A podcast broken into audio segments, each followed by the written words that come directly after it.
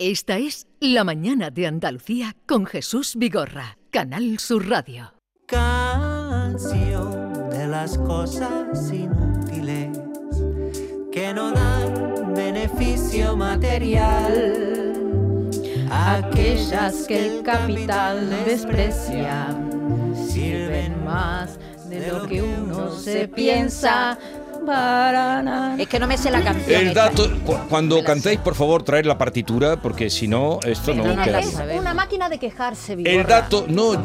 sí, todo es negativo, todo. No, no, yo sé. tú me ves a mí negativo. Todo, Tú me ves a mí negativo. Hoy en, en el dato inútil más útil, hoy vamos a hablar de una cirugía plástica que está en auge un 12%, entre un 10 y un 12% ha crecido la demanda de cirugía estética vaginal de nuestras partes íntimas. Para hablar de este tema está con nosotros Javier Valenzuela Serrano, que es médico especialista en cirugía plástica y director del Instituto de Cirugía Plástica y Dermatología Valenzuela Cavallini. Doctor Valenzuela, buenos días. ¿Qué tal? Muy buenos días. Aquí estamos. Gracias por invitarme. E igualmente, por nuestra parte, gracias por aceptar la invitación. No sé usted dónde se mete, pero en fin. bueno, bueno. bueno eh, eh. A, lo mejor os sorprendéis un poco, ¿eh? Desde luego. Podemos comenzar, doctor, afirmando que hay un incremento de un 10 y un 12% en este tipo de cirugía, de demandas.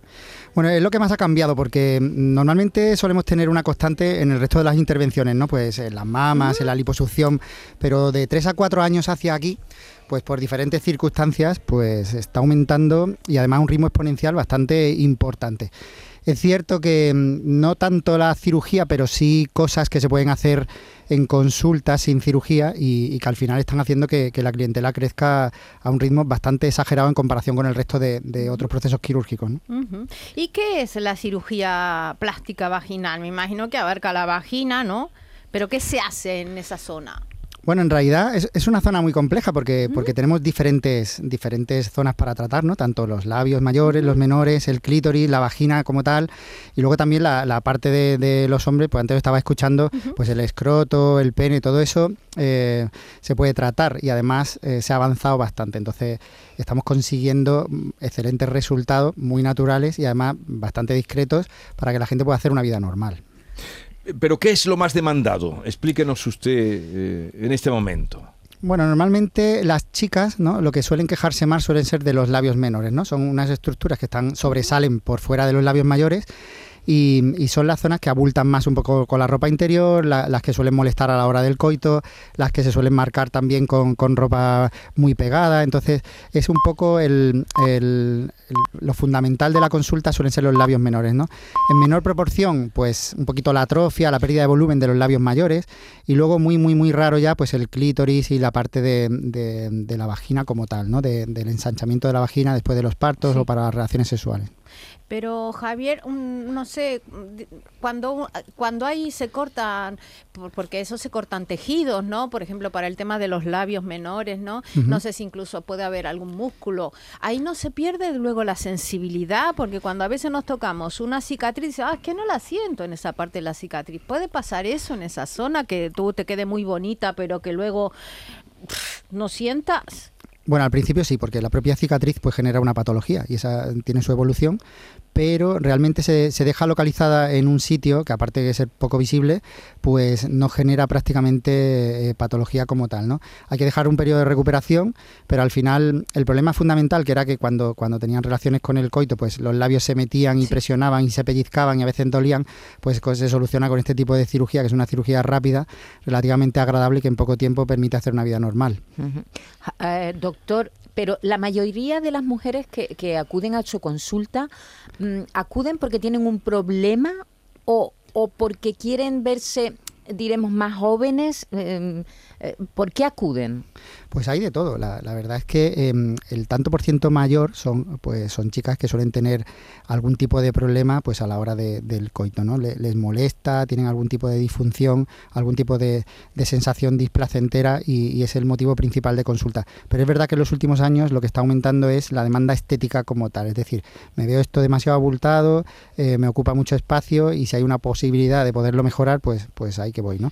Entonces, Eh, eso es lo que está cambiando sobre todo en los últimos años. Hemos pasado de, de las cirugías normales de me molesta, tengo algún tipo de problema, a, a quiero tenerlo lo más bonito que se pueda. ¿no? Y, y ahí me imagino que mm, eh, también entra el monte de Venus. ¿Hay Bueno, liposucción del monte o eso me lo he inventado? No, no, no, es correcto. Eh, hay otro tipo de, de pacientes que vienen demandando, pues eso, que se le abulta un poquito más la parte de- del monte de Venus. Para eso, pues tenemos técnica muy sencilla, incluso con anestesia local de liposucción, para poder rebajar y suavizar todo el abultamiento un poco que hace la protección del monte de Venus encima de los genitales.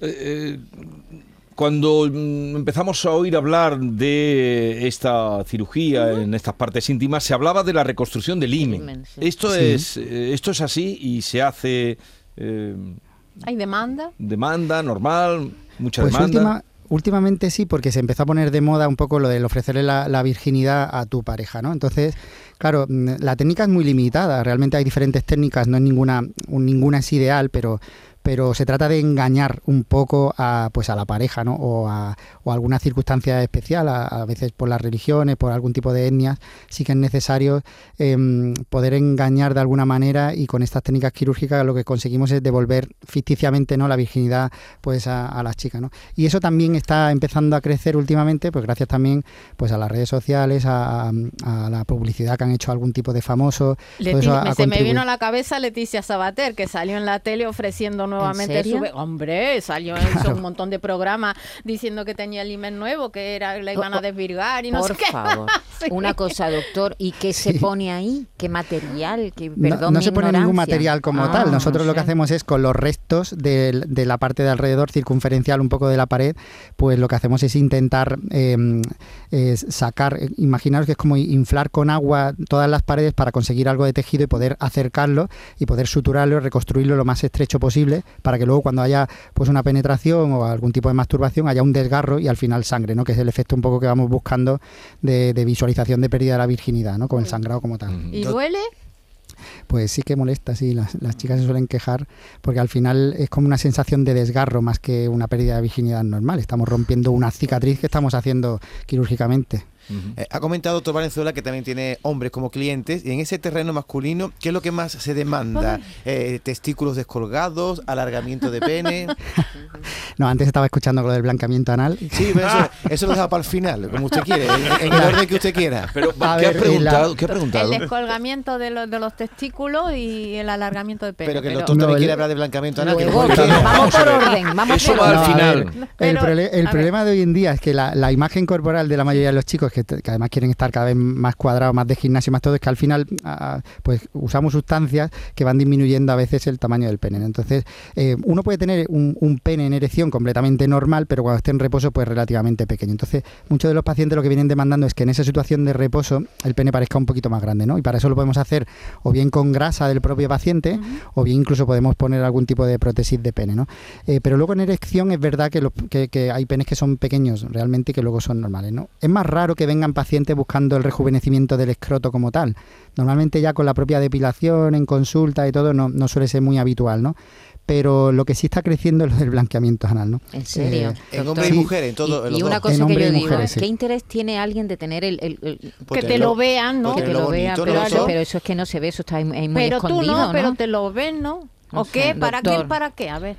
Bueno, ahora mismo yo creo que hemos pasado también, la, la sociedad está en un, en un momento de que las relaciones son muy fugaces y muy frecuentes y yo creo que la gente va buscando también el- la máxima estética en todas las zonas y una de estas zonas que es relativamente indolora, que además se puede hacer en consulta, que no tienes que comentárselo a nadie, no, no te supone ningún tipo de baja, pues, pues estéticamente queda mucho mejor también que toda la zona del ano pues esté un poquito más ¿Y, blanquita. y es, eh, es indolora? ¿Qué producto se pone ahí?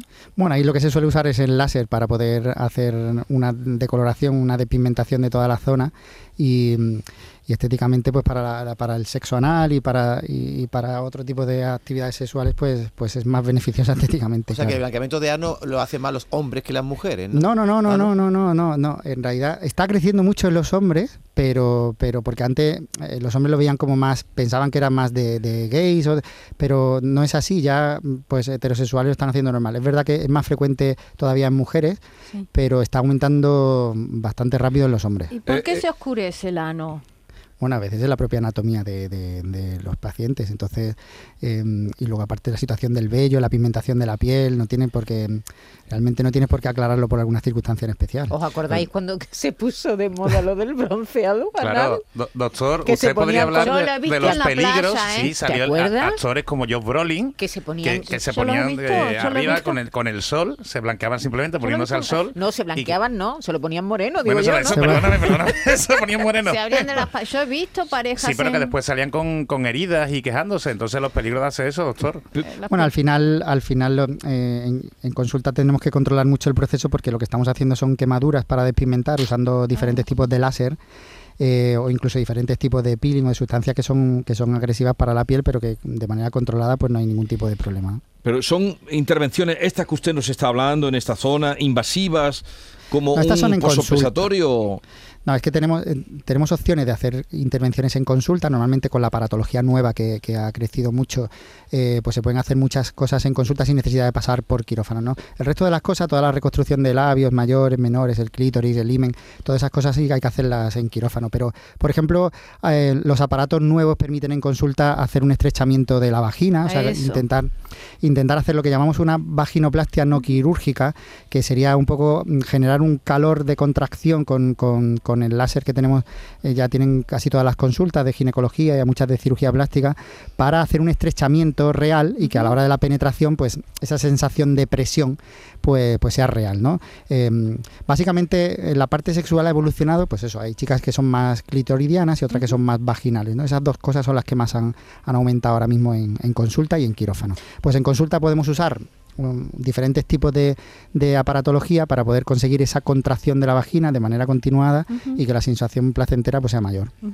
Y con relación al clítoris, porque pareciera que el clítoris... mm, No se toca. Claro, se toca afortunadamente, que pero que no, claro, que no le haría falta, que puede estar tapadito y o qué, qué le puede pasar al clítoris para que haya una operación dedicada al clítoris. Bueno, el, el clítoris está tapado por una cosa que se llama el capuchón del clítoris, ¿no? Que es como una especie de sombrerillo. Entonces Sí. hay, hay pacientes que lo tienen muy grande, muy abultado. Entonces la sensación de cuando se masturban o cuando otra persona le masturba, pues no, no tienen una sensación real en el clítoris. Eso suele, solemos hacerlo acompañado con la reducción de los labios menores, ¿no? La, misma estructura de resección de los labios para poder adaptarlos, intentamos destechar un poco, quitarle el techo a- al clítoris. Tampoco podemos pasarnos porque al final dejar el clítoris muy expuesto hace que mm, el roce con, con la ropa interior, pues claro, las pacientes estén todo el día como muy excitadas. Tampoco se trata de eso, ¿no? Doctor, eh, incluso. una última pregunta. Cuando ha hablado del, del hombre, de la cirugía plástica masculina, ha hablado del pene, de que normalmente los clientes demandan eh, el tamaño, pero hay penes feos, hay un pene que se puede decir, mire usted, tengo el pene feo, cámbiemelo usted.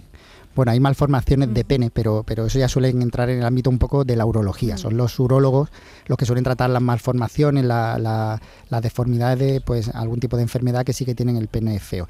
Eh, la, ma- la mayoría de los hombres suelen preguntar por el, por el tamaño. ¿no? Ellos tienen la sensación de que estando desnudos pues tienen un cuerpo a lo mejor escultural.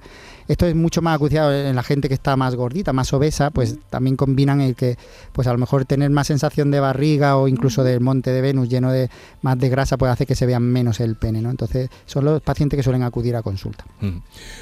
Pues vamos a dejarlo aquí. Ha sido muy interesante porque es una zona Bueno, vamos a dejarlo aquí porque tenemos que hacer otras cosas, pero que está muy interesante. Sí. ¿Qué, qué más quieres saber tú, Hay David? muchas más cosas. Le he preguntado por el descolgamiento testicular. Ya lo has preguntado antes. Pero no Y sé yo. no es suficiente. mira, yo- quisiera- Bueno, hay una doctor, técnica muy a ver. sencilla, ya así acabo, de, de resección del descolgamiento testicular y simplemente, pues igual, todo lo que sobra en la línea media se quita y se deja la sutura ahí oculta y entonces se recogen un poquito más las partes. Así que si estás interesado, no habría... Pero, entonces Vale. sería subir, el teléfono, sería subir los testículos, no quitarlos. es- los no, es, no subirlo, es recogerlo, es ¿Cómo va a quedar recoger un los poco. testículos, claro. Jesús, por Dios? Como hacer un moño. Es que él, Para que vaya para arriba.